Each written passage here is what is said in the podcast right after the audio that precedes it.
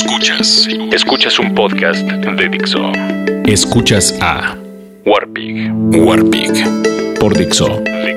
La productora del podcast más importante en habla hispana. Ya empezaron los Uber a hacer tranza. Ya se habían tardado. Se supone que por eso uno utiliza su aplicación, porque llegan rápido, porque funciona su servicio, porque no está tan caro. Hay una controversia ahí de que si es más caro o no, pero no voy a entrarle. Yo fui un tiempo parte de los que sostenían que salía más barato utilizar la aplicación de Uber que los taxis convencionales. Y de repente, ¡boom! La tarifa al mismo lugar, desde el mismo lugar, empezó a subir. Pero pude ver qué es lo que pasaba en mi caso, claro. Lo primero que debes hacer es dar puntos de salida y destino. De hecho, te lo pide la aplicación, en dónde te van a recoger y a dónde vas. Al principio todo funcionaba chingón. Ni siquiera tenías que interactuar con el chofer. Después empezaron a salir detallitos. Por ejemplo, te subías al taxi y el chofer te saludaba muy amable y te preguntaba, buenas tardes, ¿a dónde lo llevo? Ah, chinga. Lo cual se me hace un poco extraño, puesto que desde que pides el servicio, les informas a dónde vas. ¿Con qué fin hacen esto? Con el fin de arrancar, avanzar algunas cuadras, que pueden o no ser las correctas porque hasta ese momento no va consultando el Waze o el Google Maps. Y si tienes mala suerte, puedes quedar atrapado en algún embotellamiento al que no hubieras entrado si el chofer hubiera ingresado el destino desde un principio, o mejor aún, desde que pediste el servicio. Otra trampita con la misma intención es la siguiente. Entras al taxi y el chofer te pregunta amablemente, ¿alguna ruta en especial? Esto quiere decir que de nueva cuenta no ha ingresado tu destino al Waze ni al Google Maps y por lo tanto arranca.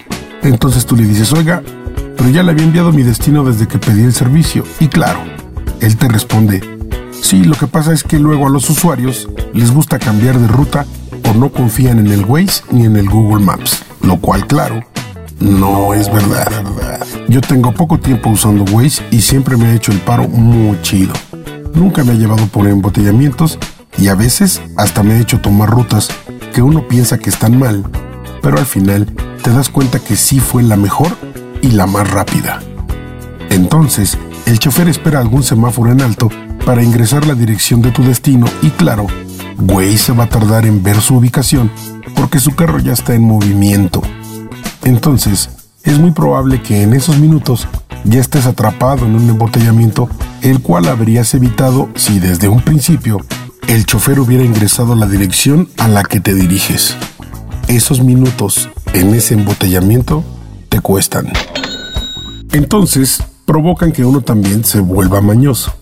Así que al pedir los próximos Ubers, si te preguntan, ¿alguna ruta en especial, joven? ¿O a qué dirección vamos?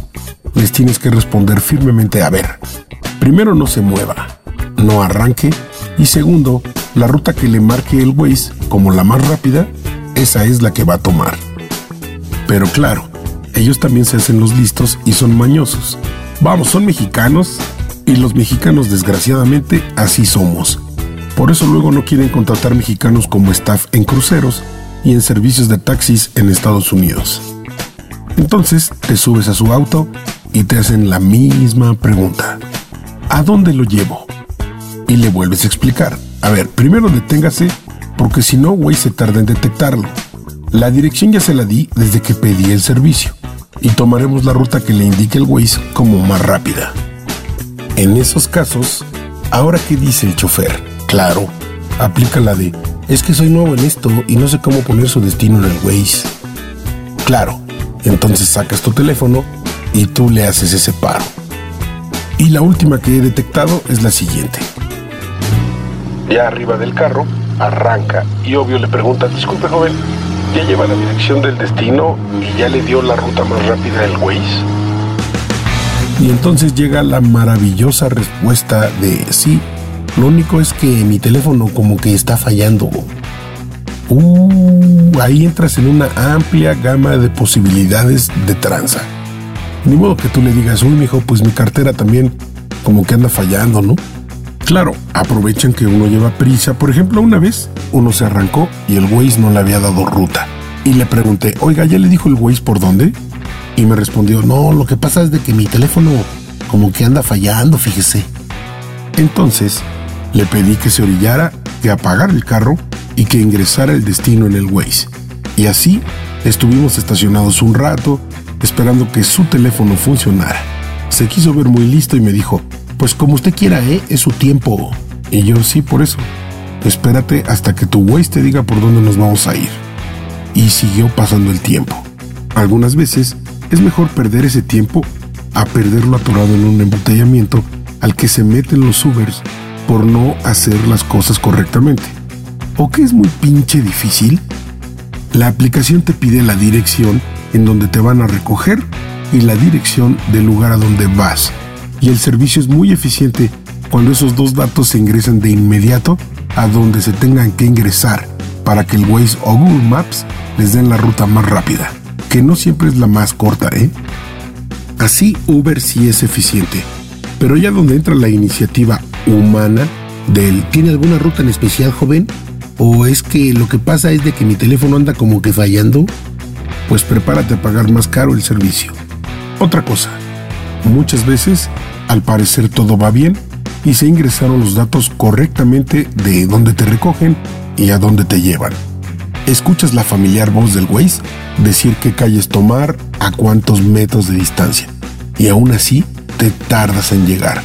Claro, otros choferes, aprovechándose de que a los mexicanos todo nos da pena y no preguntamos, han configurado su Waze para darles la ruta más corta. Y como ya te dije anteriormente, la ruta más corta no es necesariamente la ruta más rápida. Lo que yo hice fue preguntarle al chofer listo, oiga, ¿y si tiene configurado su Waze para que le dé la ruta más rápida? Y respondió que sí. Y le pedí que me permitiera revisar su teléfono. Y la neta no. Lo traía configurado para que le diera la ruta más corta, no la más rápida, pinche monito. Pero aparte hacen como que no saben. Hacen como que son nuevos en esto. Ustedes nada más cuiden su varo. Yo soy el Warpig. Y por fortuna, ustedes no. Escuchaste a Warpig. Warpig. Un podcast más de Dixo. El diseño de audio de esta producción estuvo a cargo de Fernando Benavides.